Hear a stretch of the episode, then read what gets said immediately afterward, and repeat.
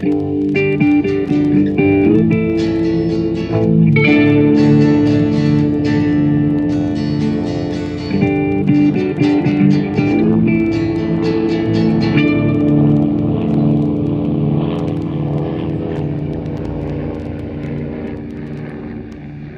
willkommen bei Mesh unter Messer, Folge 15 äh, der zweiten Staffel Officers Only, aber nur für Offiziere ist heute unser Thema. Nach 14 Stunden OP operieren die völlig übermüdeten Hawkeye und Trapper einen schweren Fall. Oder wie Trapper es formuliert, er sieht aus, als habe er einen ganzen Schrottplatz verschluckt. Sie können zum Glück verhindern, dass sich Frank in den Fall einmischt, also holt sich der Patient anschließend ganz ausgezeichnet. Der Vater des Verwundeten, wie sich herausstellt, ein gewisser General Mitchell, zeigt sich sehr dankbar und äh, als Sofortmaßnahme schmeißt er erstmal eine Kiste Scotch ab und schickt Hawkeye und Trapper drei Tage nach Tokio. Während die sich dort standesgemäß vollständig daneben benehmen, sorgt Frank bei General Mitchell dafür, dass das 4077. ein Offiziersclub bekommt. Und da Frank beteiligt ist, ist die ganze Bude komplett mit einarmigen Banditen, Cocktailbar und einer deutlichen Betonung auf Offiziersclub. Die Nicht-Offiziere finden das verständlicherweise gar nicht lustig, was die Hawkeye und Prepper deutlich spüren lassen, obwohl die eigentlich Geist dafür können. Zum Glück wird für den Sohn des Generals dann relativ schnell die Ausnahme auch Verwandte von Offizieren eingeführt, worauf Hawkeye kurzerhand Raider anstatt eines Sohnes und Klinger anstatt einer Tochter annimmt, um sich dann auch noch für alle anderen Soldaten eine Verwandtschaftsbeziehung aus den Fingern zu saugen, sodass das am Ende dann kein Offiziers, sondern einfach nur noch ein Club ist. Ja, heute sitzt hier am Mikrofon der Sven und sonst sind noch da. Bitte um Erlaubnis reden zu dürfen. Erlaubnis erteilt. Hier ist der angeheiratete Schildschenkel Arnim. Sehr gut. Weitermachen. Danke. Hier ist der Salut Sven. Und hier ist der Schrottplatz Flo. Ja, ähm, wir fangen ja schon mit dieser wunderschönen Szene an, wo klar wird, dass äh, Raider, also das Trapper ähm, Hawkeye bei der Operation braucht und er Raider losjagt, ihn zu wecken. Ja, besser gesagt, seine Füße zu wecken. Naja gut, also das ist ja jetzt nicht direkt Absicht. Wer kann denn ahnen, dass Hawkeye falsch rum im Bett liegt? Nein, er liegt richtig rum. Das Bett ist falsch rum. Ja, das Problem habe ich auch öfter. Ja, das gibt ja zwei sehr schöne Dialoge, die ich mir rausgeschrieben habe. Was heißt Dialoge? Eigentlich eigentlich nur ein dummer Spruch. Und der Trapper schickt dann ähm, Raider los und sagt, Wake up Hawkeye. While he's asleep, that's the best time. Und natürlich kommt Hawkeye auch nicht ohne eine Drohung aus und sagt, hey Raider, if I cut open one more body, it will be yours for waking me up. Ja, wobei der Satz davor auch noch nett ist, Raider who sent you to wake my feet. Ich habe mir die ganzen Dinge, die ähm, die Jungs da in Tokio schreiben, nicht aufgeschrieben. Wobei äh, vorher kommt ja noch der General dann einfach mal an und ja. Szene in Henrys Zelt ist auch wirklich wunderschön slapstick-mäßig, ne? Naja, eigentlich vorher fand ich eigentlich noch Major Quadrat wieder also natürlich die Szene, die du gesagt hast, im Schrottplatz, da ist es halt auch mit dem A Lot of Artillery for Lunch, äh, sagt er halt auch noch mal kurz vor, sagt äh, Trapper das und dann kommen ja, äh, sie heraus, dass es ein General, äh, Generals Sohn ist, oh Gott, Generalsohn. Und äh, da will natürlich Major Quadrat gleich wieder die Karriere weiterführen. Und dann gibt es ja die Diskussion, wer hier operiert und überhaupt und wer wem assistiert. Während ja, der, der, der die Operation supervisiert hat, um äh, dann irgendwie bereit zu sein, falls der Ersatzmann ausfällt, damit da noch ein Ersatzmann da ist. Ganz wichtig. Ja, und wo dann ja auch Hawkeye nur sagt, so könnt ihr mal die Schnauze halten, ich bin hier am Arbeiten. Mehr oder weniger. Und dann kommt ja, bevor der General kommt, ist ja Klinger erstmal wieder schwanger. oh ja, stimmt. Oder ist schwanger. Stimmt. Und er qualmt wie ein Schlot. Das ist so schön so. Ja, äh, das ist doch ein bisschen übertrieben. Ja, aber ich möchte ja nur, dass sie glauben, dass ich übertreibe, damit sie denken, ich bin bescheuert. Und Henry nur sagt, ja, in ihrem Zustand würde ich ja nicht rauchen. Und es ist eigentlich nur zu geil. Ja, es waren die 50er, da hat man äh, Zigaretten den Fra schwangeren Frauen noch als äh, Medikamente verabreicht. Also das verstehe ich schon. Ja, und Zigarren pafft man ja eh nur, das ist dann noch gar nicht so böse für das Kind. Das kommt ja gar nicht so weit runter. Ich erspare mir jetzt hier den Spruch, der hier angebracht wäre. Okay. Äh, dann kommt der General rein und wir haben mal wieder. Du weißt ganz genau, dass der unangebracht ist, sonst würdest du ihn dir nicht ersparen. Nee, genau. Aber gut. äh, sehr schön. Ja, der, der General kommt rein und natürlich ist da mal wieder irgendwie die Wäsche aufgehängt und äh, ja, es sieht insgesamt halt so aus, wie es bei Henry immer aussieht. Ich meine, ein bisschen vorhersehbar, weil den Gag hatten wir jetzt schon ein, zwei Mal, aber immer wieder gut. Ja, wobei er jetzt auch gefragt wird, ob er angelt. Und ja mit an seinem Anglerhut hängt äh, noch irgendein Seidenstrümpfchen. Wobei ich irgendwie in so einer Survival-Sendung also mal gesehen habe, dass man mit so Netzstrumpfhosen in der Tat ganz gut äh, Fische fangen können soll. Das kann aber auch Bullshit sein. Äh, sind beim Heer sehr verbreitet, Strumpfhosen. Um damit um was zu tun? Dass, ja, um dich beim Marsch nicht wund zu laufen.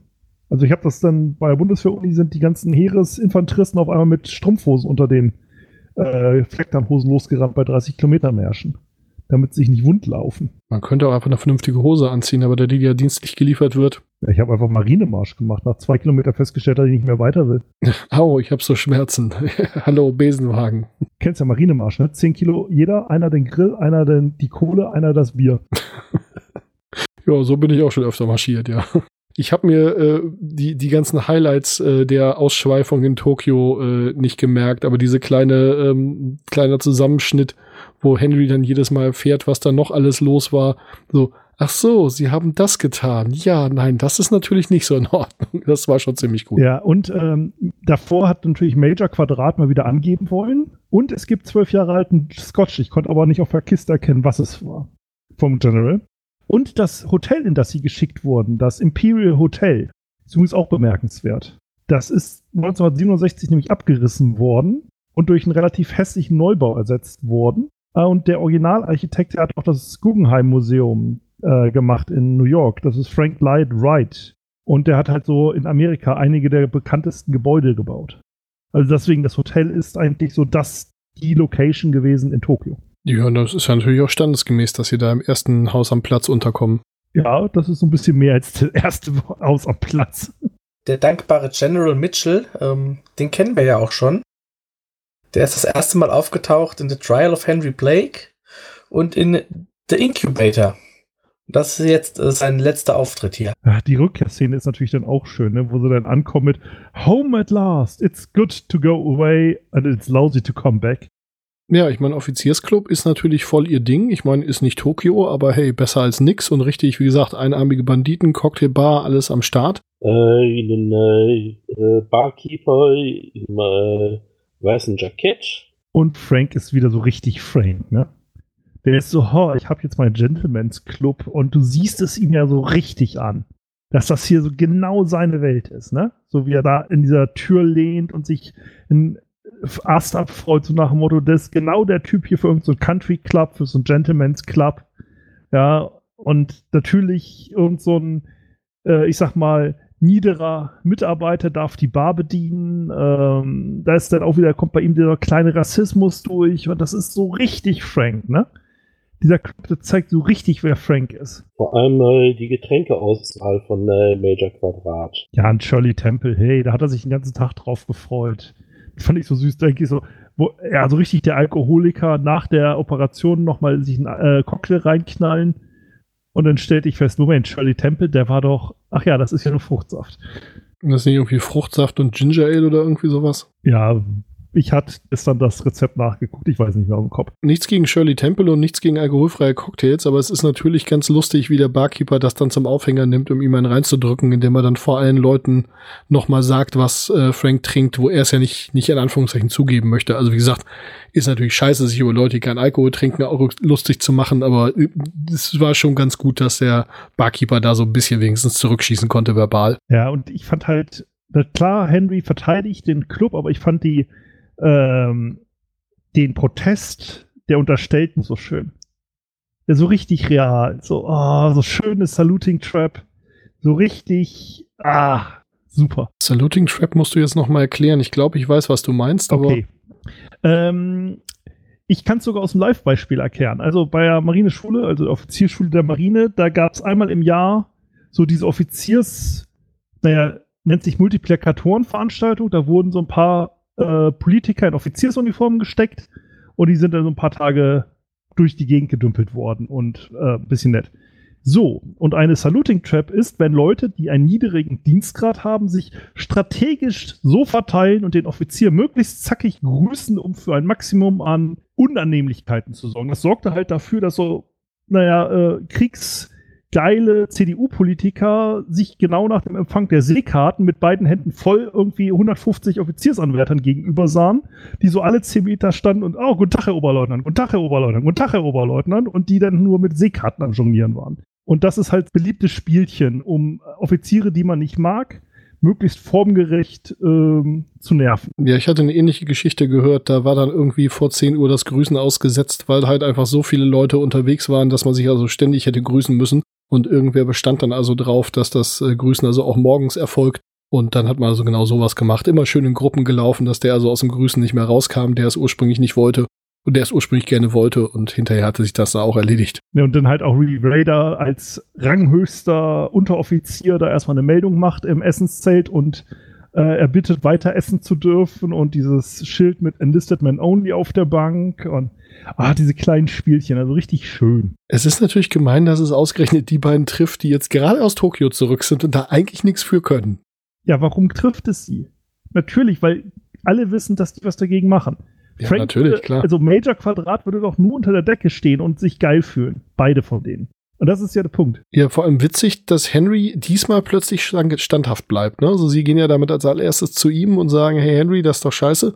Und Henry findet das zwar auch doof, aber diesmal fällt er natürlich nicht um. Jetzt, wo es mal passend gewesen wäre. Ja, gut, es ist, kann man so ein bisschen verstehen, wenn du einen äh, Club vom General geschenkt kriegst und du würdest jetzt sagen, ja, können alle rein. Was würde denn Major Quadrat machen? Sofort beim General petzen, oder? Und nach dem Gerichtsverfahren, das er schon über sich hat ergehen lassen, kann ich ihn da mal 100% verstehen. Naja, ich weiß ja nicht, aber gut. Ähm, habt ihr den wunderschönen äh, Titel des, äh, äh des äh, Geschlechtskrankheiten-Comics mitbekommen, der über die PA durchgesagt wird? Nee. Hänsel and Regrettel. Oh, ich kann mich gar nicht erinnern, wie der auf Deutsch war. Aber ich kann mir auch nicht vorstellen, wie man das übersetzen sollte. Aber Arnim, du wolltest, glaube ich, gerade noch was sagen. Ich wollte, glaube ich, nochmal auf äh, die äh, Drinks äh, von Major Quadrat äh, zurückkommen. Nämlich auf das, äh, was äh, Margaret in sich reinkippt. Was war das denn? Äh, ich meine einen äh, Scotch äh, Old Fashioned. Ja, den trinke ich auch ganz gerne. Ohne Obst war das, ne? Scotch Old Fashioned ohne Obst. Aber auch natürlich verständlich, wenn man da eine Kiste Scotch vom General mit dem Club geschenkt gekriegt hat. Ähm, was ich auch nett fand, war Klinger mal wieder. Wie korrekt der denn auf einmal in dem Krankenzelt war und Yes, Sir, Nein, Sir und weggetreten, Sir.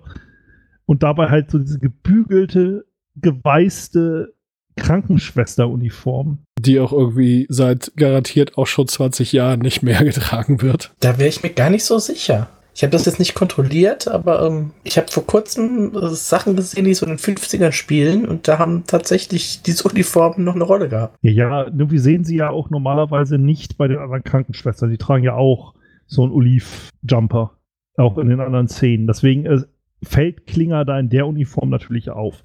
Kann natürlich sein, dass das jetzt rein formal die Krankenschwesteruniform des Heeres gewesen ist so dass man die hätte tragen müssen offiziell, keine Ahnung, aber es fällt da halt einfach nur auf. Ja, das kann ich mir kaum vorstellen. Es gibt da ja öfter mal irgendwie äh, Szenen, wo Leute einen Rye bestellen und dann irgendwie die Frage ist, Rye mit was? Und dann kommt irgendein Witz.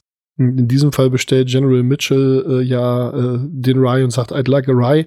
Und äh, Quang Duck fragt dann a Rye on what? Und General Mitchell, Rye and don't stop bringing it.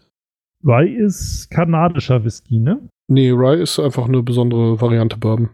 Oder ja, also eine, eine Variante amerikanischer Whisky. Ja, also Roggen. Genau. Und nicht äh, Mais, wie es äh, in Amerika üblich ist. Es gibt irgendwann noch mal eine Szene, wo jemand einen Rye bestellt und dann irgendwie äh, I'd like a Rye on the rocks. What do you have against Rye? Ähm, ich finde es natürlich da dann auch wieder schön beim Empfang des Generals, wie Major Quadrat wieder mit, er hat dem Assistenten assistiert und überhaupt die Grundaufsicht gehabt und äh, überhaupt. Ja, ähm, wir hatten uns vorher schon mal ein kleines bisschen drüber unterhalten und äh, da hatten die einen oder anderen von uns, also eigentlich alle schon mal angedeutet, dass wir die Folge jetzt nicht ganz so stark fanden. Ich fand sie schon unterhaltsam, aber ja, im Gegensatz zu den Schätzchen, die wir davor hatten, war die alles in allem so meh. Ich wollte noch erwähnen, dass Ray ein echt guter Tänzer ist in der letzten Szene. Oh, apropos allerletzte Szene, ähm, sehr schön, wo er ähm, McIntyre und äh, Trapper, da, äh, Trapper und Hawkeye dann ähm, Frank anstacheln wollen, weil der äh, General mit Margaret tanzt und Frank dann äh, sagt, but first I'll have a little faint und einfach so umfällt. Ja, und es ist auch schön, wie sie ihn da ausspielen, ne? Dass sie da sagen, der Generalsohn kommt rein und dann ja. so, ne, ne, ne, Offiziere only und da sind sie mal in Uniform und mal sonderlich förmlich. Und dass sie dadurch dann diese Ausnahme rauskriegen, ist auch schön. Ja, wobei auch die Auflösung war ja ein bisschen schwach, so nach dem Motto so, ha, jetzt habt ihr es gesagt und jetzt äh, streiten wir mal direkt in die Tat um. Das war so ein bisschen, das ließ so ein bisschen Finesse irgendwie vermissen. Ist jetzt nicht so, dass ich einen Vorschlag hätte, wie man es hätte besser machen können, aber das war so, ach ja, okay. Es, ist, es war sehr, sehr vorhersehbar. Also ich wär, wäre da lieber überrascht worden. Ja, irgendwie, ähm, als Hawkeye und Trapper nach äh, Tokio geschickt wurden. Bis dahin war die Folge noch in Ordnung. Aber sobald das Ganze mit dem Offiziersclub losgeht, da weiß man irgendwie schon, was kommt. Das ist alles sehr 0815, was da läuft. Ja, es ist halt Mesh, ne? Ähm, ich fand natürlich die, bei der Auflösung diese Wortspiele mit Klinger wie eine echte Tochter für mich und bla bla bla, was er da gemacht hat, war schön. So schöne Stand-up-Comedy. Aber es ist halt, ich möchte es mal vergleichen mit so Babylon 5 oder so, so einer modern, nicht ganz so modernen Serie, wo man immer so einen A-Plot und einen B-Plot hat. Und das fühlte sich alles noch so ein B-Plot an. So, das wäre so, wenn du jetzt eine 45-Minuten-Sendung hättest, wäre das ein netter Nebenbei-Plot und dann hätte man noch einen Hauptplot da haben können. So fühlt sich so ein bisschen an. Also ich weiß, wisst ihr vielleicht, was ich ausdrücken will? Es ist so eine nette Nebenhandlung eigentlich, dieses Offiziersclub-Ding. Ja, scheint noch mal so ein bisschen hin, hinten dran gehängt, ja. Ja, ja, ja, ja. Ich, ich weiß genau, was du meinst. Hätte man das eine interessante A-Handlung, das muss ja nicht mal ähm, großartig mehr an, an Zeit in Anspruch nehmen. Das kann sich ja von mir das halbe halbe aufteilen. Aber ähm, hätte man Trapper und Hawkeye nach Tokio geschickt und hätte man sie da erleben lassen, was weiß ich, irgendwelche bekloppten Abenteuer und hätte nebenbei das hier erzählt, dann wäre die Folge vielleicht viel besser gewesen, aber uh, ja. Oder man hätte sie mit der nächsten Folge so ein bisschen spoilerartig zusammenlegen können, weil da geht es ja auch nochmal um Tokio. Und dann hätte man eine Folge gehabt mit Tokio-Abenteuern und eine Folge mit äh, Was ist nach Tokio passiert. Da hätte man Offiziersclub und die Szenen äh, quasi zusammen gehabt. Also so, aber natürlich hätte es mehr gekostet, weil Tokio hat man ja nie gedreht. So nach dem Motto. Ähm, aber man merkt halt schon, dass es eine, ich sag mal, ältere Serie ist und da das hier wieder eine Füller-Episode so ein bisschen. Ich würde das gar nicht auf eine ältere Serie schieben, sondern einfach nur Füller-Episode halt. Also auch in neuen Serien hat man ja zwischendrin mal, und speziell wenn man diese Riesenplots, die durch die ganze Staffel gehen hat, sind ja auch zwischendrin mal so Folgen, wo man sagt, okay, das war jetzt eigentlich alles nur eine komplette Folge Exposition für das, was gleich kommt. Ja, genau. Also von daher ist das jetzt kein Problem alter Serien pauschal, aber ja, oder irgendwie ein bisschen das Entzerren, dass man halt irgendwie gesagt hätte, okay, wir bringen irgendwie ein paar Szenen vorher schon den, ähm, das, das Ding mit, äh, naja, also eigentlich darf der Sohn hier ja nicht rein, äh, weil er ja nur enlistet ist. Und dann so, oh ja, hm, na, dann machen wir eine Ausnahmeregelung für, für Familie. Ja, gut, okay, Ausnahmeregelung für Familie und dann irgendwie hinterher so die, die Szene mit der, mit der hier ähm, äh, Salutierfalle und äh, dann hinterher so, Moment mal, ich kann die doch alle adoptieren und dann irgendwie sowas, so, so ein Aufbau oder so. Ja, ich weiß nicht, so war das halt so. Ach ja, okay, gut, ja, ihr müsst es irgendwie zu Ende bringen, ist in Ordnung. Gut, äh, haben wir noch was?